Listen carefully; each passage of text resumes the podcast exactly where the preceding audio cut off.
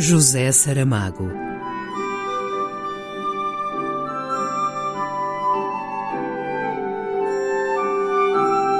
A caminho do centenário.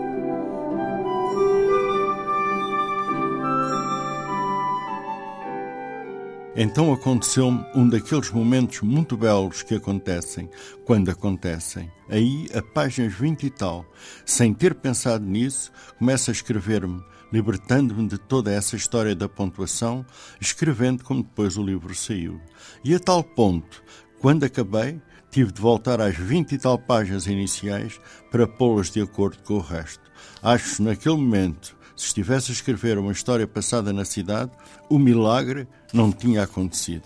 Julgo que foi estar a contar as histórias que me tinham sido contadas, como se estivesse a contar a quem me contou, que fez com que a narração ganhasse aquela espécie de expansão oral, aquele sentido de vou agora contar-vos, pelas minhas próprias palavras, aquilo que vocês me contaram. Daí que aquilo que, à primeira vista, pode ser entendido como este gajo esteve a pensar como é que havia de sair da norma, do que é comum, e depois de ter pensado no mundo encontrou isto, não, não foi assim. Foi aquilo que me encontrou a mim. E repito, se tivesse a contar uma história passada na Rua Augusta, isso não me teria sucedido. Sucedeu porque foi como se eu tivesse ido àqueles homens e aquelas mulheres que eu conheci no Alentejo. Agora, sentem-se aí, que eu vou contar-vos a vossa história. Se eu usasse constantemente sinais gráficos de pontuação, seria como se estivesse a introduzir obstáculos ao livre fluir desse grande rio que é a linguagem do romance, como se estivesse a travar continuamente o seu curso. No fundo, é como se escrever fosse narrar contar uma história.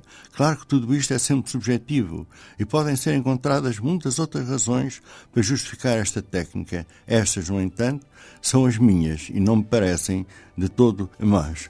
O estilo que tenho construído assenta na grande admiração e respeito que tenho pela língua que foi falada nesta terra nos séculos XVI e XVII. Pegamos nos sermões do Padre António Vieira e, para além do preciosismo e do conceptismo, do gozo, por vezes, um pouco obscuro do sentido, verificamos que há em tudo o que escreveu uma língua cheia de sabor e ritmo, como se isto não fosse exterior à língua, mas lhe fosse intrínseco. A língua é um fio que constantemente se parte. E hoje estamos sempre a dar-lhe nós, que bem se nota na escrita, mas não na oralidade. Excerto de entrevista concedida por José Saramago a José Carlos Vasconcelos no Jornal de Letras em 1999. Leitura de Miguel Real. José Saramago.